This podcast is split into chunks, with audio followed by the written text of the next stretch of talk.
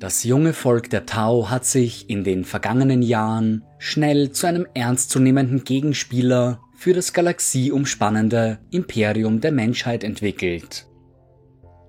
Dafür ist vor allem ihre unnatürlich schnelle technologische Weiterentwicklung verantwortlich, die in nicht einmal 6000 Jahren aus einem primitiven Stammesvolk eines der hochentwickeltsten Völker der Galaxie geschaffen hat. Ihre militärische Ausrüstung befindet sich auf einem derart hohen Niveau, dass sie die Bewaffnung des Imperiums als krude und rückständig bezeichnen. Die Hammerhead Antigraf-Panzer der Tau mit ihren Schienengeschossen sind in der Lage, imperiale Panzerung mit Leichtigkeit zu durchschlagen und schlimmer noch, die Progenoiddrüsen der Space Marines wirkungslos zu machen. So kann die Gensaat der gefallenen Supersoldaten nicht mehr wiederverwendet werden, wodurch nicht weniger als die Zukunft ihrer Orden in Gefahr gerät. So hochentwickelt die Tau heute jedoch auch sein mögen, alleine hätten sie ihren Weg hierher wahrscheinlich nie finden können. Ohne Zweifel waren es die himmlischen, Mysteriöse Wesen, die von einem Tag auf dem anderen auf dem Heimatplaneten der Tau erschienen sind, die für den Fortschritt des jungen Volkes verantwortlich waren. Sie vereinten die Stämme des wilden Volkes und schufen das Tau-Imperium, das sich heute über unzählige Planeten hinweg erstreckt. Seit diesen Tagen leiten die Himmlischen das Volk der Tau, agieren als ihre geistigen wie auch weltlichen Anführer. Auch wenn ein jeder von ihnen hohes Ansehen und beachtlichen Einfluss genießt, so gibt es dennoch einen himmlischen, der über ihnen allen steht. Als Aun O steht ein einzelner himmlischer an der Spitze des gesamten Tau-Imperiums, überwacht sämtliche Septen und leitet das Schicksal seines Volkes. Nur die weisesten und bedeutendsten unter den Himmlischen können darauf hoffen, eines Tages den Platz des Aun O einzunehmen. Denn um die Last auf ihren Schultern zu bewältigen, benötigt der oberste Herrscher Erfahrung und Weisheit. Gegenwärtiger Aun O des Tau-Imperiums ist Aun Wa, von seinem Volk auch Meister des unsterblichen Geistes genannt. Unter seiner Führung konnten die Tau unzählige Krisen bewältigen und ihr Reich auf eine beachtliche Größe erweitern. Jedoch kam es unter ihm auch zu dem bislang gravierendsten Konflikt innerhalb der Tau-Gesellschaft, der Abspaltung Commander Weitsichts und der Gründung der Weitsicht-Enklave. Für die Tau der Septenwelten ist Aunwar dennoch ein Symbol der Zuversicht und der Hoffnung geblieben, ein Anführer, dem sie bedingungslos vertrauen können. Wüssten sie jedoch von dem dunklen Geheimnis, das den Himmlischen umgibt, das Imperium der Tau würde von einem Tag auf den anderen ins Chaos stürzen. Denn Aun war, größter unter den Großen, wurde bereits vor einiger Zeit von einem imperialen Assassinen ermordet. Die Geschichte Aunwa als Anführer der Tau beginnt mit dem Ende der Geschichte seines Vorgängers. Nach einer langen und erfolgreichen Herrschaft wusste Aun Wei, damaliger Aun O, dass seine Zeit gekommen war. Er bereitete sich auf den letzten Gang vor, ein Ritual, bei dem ein Mitglied der Himmlischen auf ewig in einer ihrer mysteriösen Tempelanlagen verschwindet. Bevor er sich jedoch aufmachte, war es Tradition, seinen Nachfolger als neuer Anführer des Konzils der Himmlischen zu ernennen. Aunwa hatte sich schon mehrfach als Meister seiner Kunst hervorgetan und galt bereits damals als einer der größten seiner Kaste. Er war in der Lage, ohne technologische Unterstützung ein Feuer der Inspiration und Loyalität in seinem Volk zu entfachen. Unter seiner Führung waren selbst einfachste Soldaten in der Lage, beinahe unmögliche Aufgaben zu erfüllen. Ihr Wille gehörte ganz dem Himmlischen. Wenn seine natürliche Begabung durch künstliche Hilfsmittel verstärkt wurde, so sagte man, könne er mit einem einzigen Wort lebenslange Loyalität in einem Individuum auslösen. Seine Zuhörer waren in seinen Bann gezogen, sein Wille bereits tief in ihrem Geist verankert.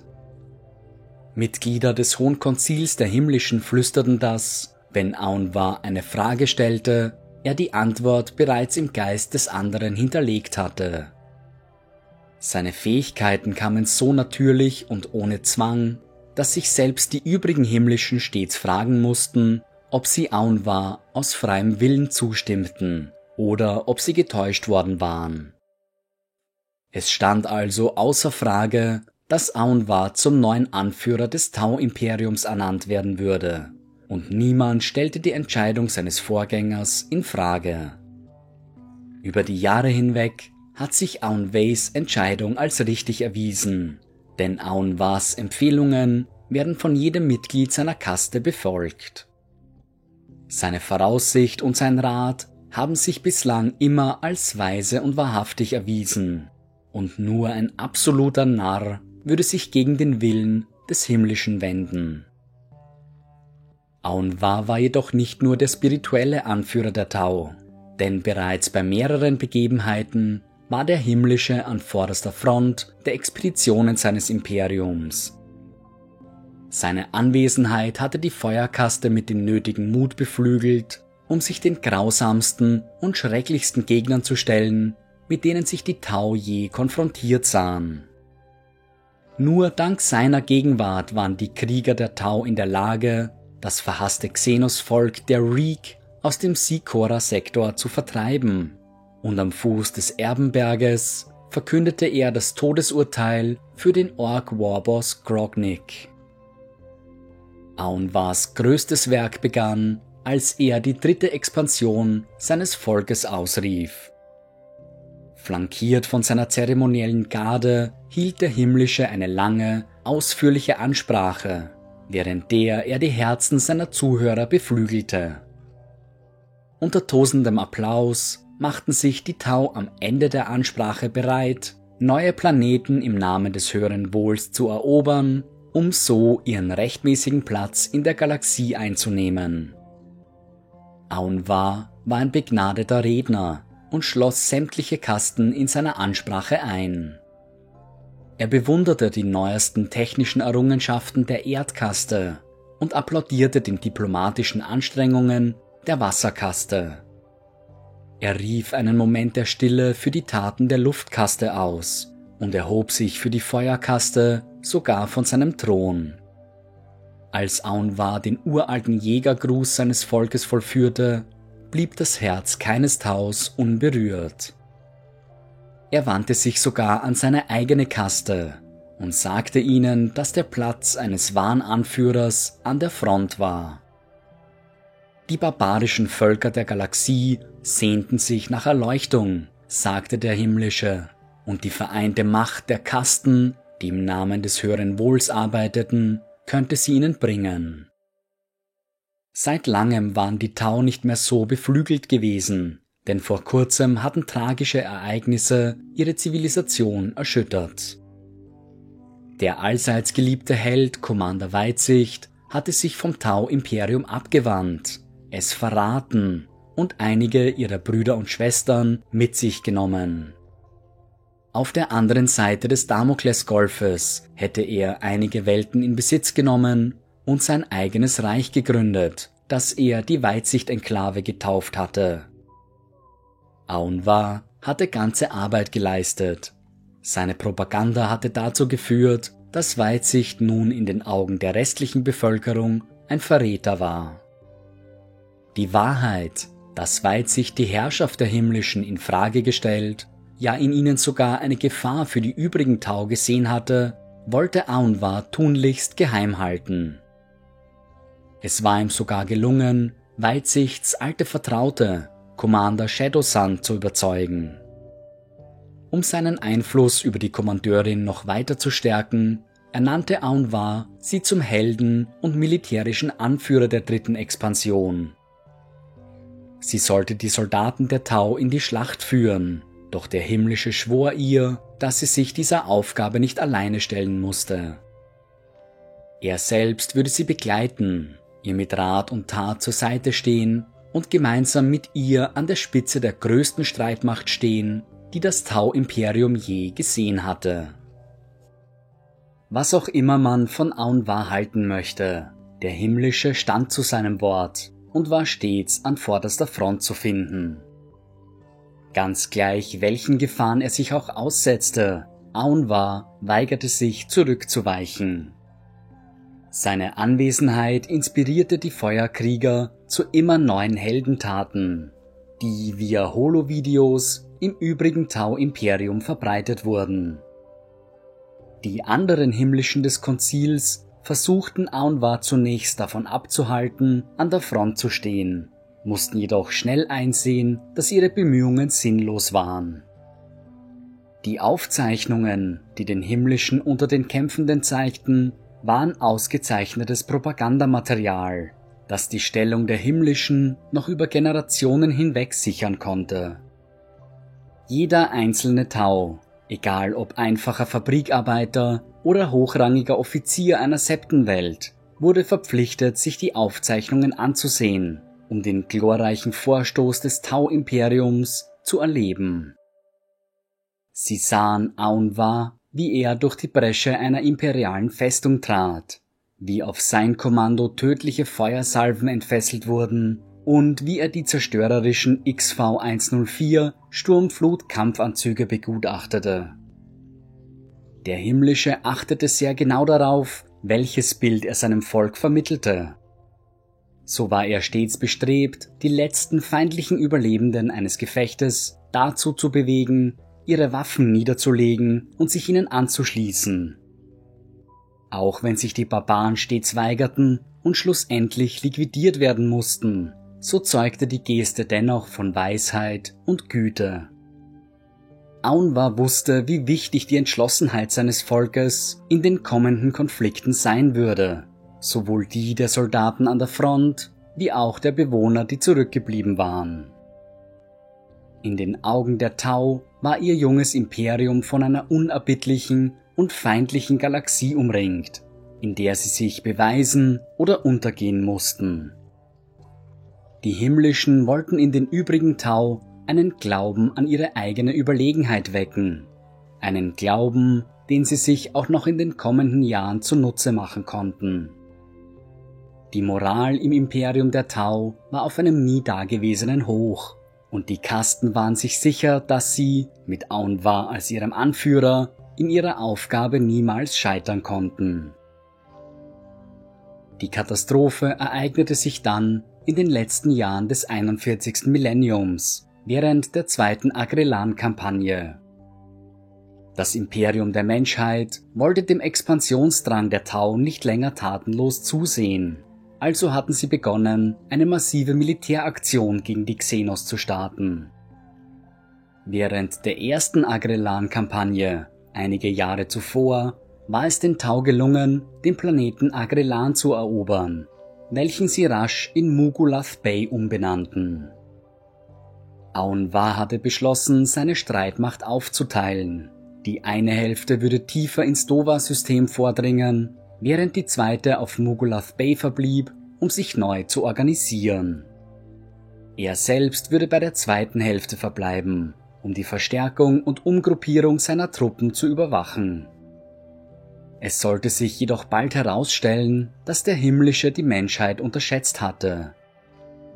Das imperiale Flottenkontingent, Einsatzgruppe Vergeltung unter Admiral Hawk, war fest entschlossen, Agrellan wieder unter imperiale Kontrolle zu bringen.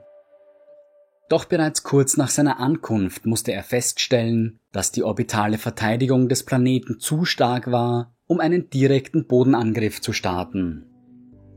Also beauftragte er die Raven Guard unter ihrem neu ernannten Ordensmeister Kaiwan Shrike damit, die Orbitalplattformen zu säubern. Shrike war erfolgreich und mit mehreren gut platzierten Melterbomben konnten die Verteidigungsplattformen unschädlich gemacht werden. Die darauf folgende Invasion des Planeten traf die Tau mit voller Härte, die nicht mit einem so raschen Gegenangriff gerechnet hatten. Shadow Sun ließ die planetaren Geschütztürme auf die imperialen Schiffe im Orbit ausrichten, Doch obwohl die imperiale Flotte gravierende Verluste erleiden musste, konnten sie nach wenigen Tagen den Orbit des Planeten sichern.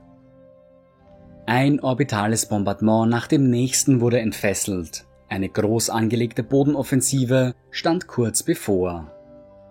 Noch bevor sich der Rauch der Explosionen gelegt hatte, schwärmten imperiale Kampfflugzeuge auf den Planeten zu und mehrere Droppods der Space Marines schlugen auf der Oberfläche ein. Shrike hatte korrekt vorhergesehen, dass Shadowsun alle verbliebenen Geschütztürme auf herannahende Landungsschiffe konzentrieren würde. Er sandte also die Angriffsschiffe der Raven Guard aus, um auch die restlichen Geschützbatterien zu vernichten und so den imperialen Soldaten eine sichere Landung auf dem Planeten zu ermöglichen. Mehrere Regimenter der Garde unter Lord General Troska landeten auf der Planetenoberfläche, ihr Landeanflug gesichert von Truppen der Raven Guard und der White Scars. Die imperialen Streitkräfte wurden auf drei Kernpositionen aufgeteilt, eine östliche, eine westliche und eine zentrale Speerspitze. Von hier aus sollten sie gemeinsam auf die Hauptstadt des Planeten vorrücken, Agrelan Prime. Doch der Vormarsch sollte kein einfacher sein. Die Tau hatten mittlerweile mehrere Kontingente schwerer Kampfeinheiten entfesselt, darunter auch legendäre Krieger wie den meisterhaften Gefechtspanzerpiloten Fernschlag. In einem spektakulären Gefecht traf er auf den nicht minder berühmten kardianischen Panzerpiloten Knight Commander Pusk.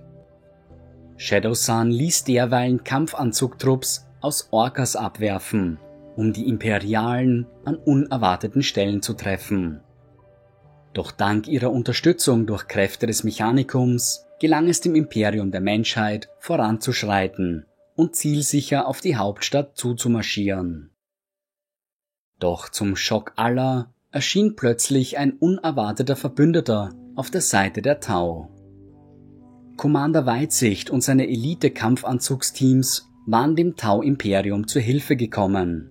Shadow Suns Streitkräfte konnten sich zurückziehen und neu formieren. Es war inmitten dieser tobenden Schlacht, als die imperialen Streitkräfte ihre Trumpfkarte ausspielten. Ein Einsatztrupp des Officio Assassinorum wartete im Orbit des Planeten bereit, jederzeit zuzuschlagen. Das Imperium hatte von der Anwesenheit Aun Was erfahren, und auch wenn sie den Planeten nicht aus den Händen der Xenos zurückerobern konnten, so würden sie zumindest sicher gehen, dass sie dem Tau-Imperium einen schweren Schlag versetzten. Auf der Oberfläche des Planeten hatten die imperialen Streitkräfte ihre Anstrengungen verstärkt, nicht zuletzt um von dem Einsatz der Assassinen abzulenken. Ein Pfadfinderteam nach dem anderen wurde unerwartet ausgeschaltet. Ein sicheres Zeichen dafür, dass der Einsatztrupp auf dem Planeten angekommen war. Die Situation eskalierte zusehends, als die Assassinen begannen, ein Ziel nach dem anderen ins Visier zu nehmen. Ein Vindicair konnte sich in Position bringen und einen todbringenden Schuss auf Commander Weitsicht abfeuern. Der legendäre Kampfanzugspilot konnte nur dank der Anstrengungen seiner Elitekrieger vor einem sicheren Tod bewahrt werden. Ein Eversor-Assassine hatte es auf den berüchtigten Pfadfinder Darkstrider abgesehen, konnte schlussendlich jedoch überwältigt werden. Sogar Shadow Sun wurde von den Imperialen getäuscht, als eine als himmlischer getarnte Kalidus Meuchelmörderin ihr eine schwere Wunde zufügte. Doch auch wenn drei der vier Assassinen ausgeschaltet waren, so war der zweifelsohne gefährlichste unter ihnen noch auf freiem Fuß. Ein Kalexus-Assassine hatte die Spur Aun Was aufgenommen und war in den unterirdischen Bunker eingedrungen, in dem sich der Himmlische verschanzt hielt. Der Angriff der übrigen imperialen Streitkräfte hatte eine Flucht aus der Bunkeranlage unmöglich gemacht. Aun Wa saß in der Falle. Der Colexus umging die unzähligen Sensoren der Tau und drang immer tiefer in die Anlage ein. Furcht überströmte die Verteidiger, als ein Einsatztrupp nach dem anderen von dem Todesbringer ausgeschaltet wurde. Es dauerte nicht lange, bis der Kalexus sein Ziel erreicht hatte und Aun war mit seinem arkanen Animus Speculum schwer verletzte. Der Verstand des Himmlischen brannte wie Höllenfeuer. In Panik wandte er sich zur Flucht. Seine Leibwachen, sich ihres bevorstehenden Todes bewusst, traten vor ihren Meister, um Aunwa eine Chance auf Überleben zu gewähren. Doch auch sie waren keine Gegner für den Assassinen, der seine Beute schnell eingeholt hatte. Aunwas Schwebedrohne versagte und der Uralte musste seine Flucht auf gebrechlichen Beinen fortsetzen. Zwecklos jedoch, und das Ende des Himmlischen, so heißt es, war weder schnell noch schmerzlos. Auf der Oberfläche hatten sich sämtliche Streitkräfte mittlerweile zur Flucht gewandt, denn der Welt stand ein bitteres Ende bevor. Admiral Hawk hatte einen Exterminatus des Planeten angefordert, der kurz nach erfolgreicher Evakuierung auch durchgeführt wurde. Die imperialen Streitkräfte gingen ihrer Wege, während die Tau sich von der gravierenden Niederlage erholten. Commander Shadowsun erstattete dem Hohen Konzil der himmlischen Bericht, während Weitsicht einmal mehr seinen Häschern des Tau-Imperiums entkam. Niemand wusste von Aunwas tragischem Schicksal, und als das Konzil schließlich von seinem Tod erfuhr, beschlossen sie, es solle auch so bleiben. Gerüchte begannen im Tau-Imperium zu kursieren, die behaupteten, der oberste Himmlische wäre ermordet worden. Diesen Gerüchten wurde jedoch schnell ein Ende gesetzt, als Aunwa nur wenige Tage später eine öffentlich übertragene Rede hielt. Sämtliche Bewohner des Tau-Imperiums atmeten erleichtert auf, als sie den Himmlischen auf ihren Holorekordern sahen und seiner beflügelnden Rede lauschten. Aunwa sprach von Hoffnung, von Courage und von einer blühenden Zukunft für das Volk der Tau. Das Hologramm, das das Konzil der Himmlischen geschaffen hatte, hatte seine erwünschte Wirkung erzielt. Die Moral der Bevölkerung war wiederhergestellt. Fürs Erste waren die Gerüchte um Aunwas Ableben verstummt. Die Himmlischen hofften nur, dass niemand je die Wahrheit herausfinden würde.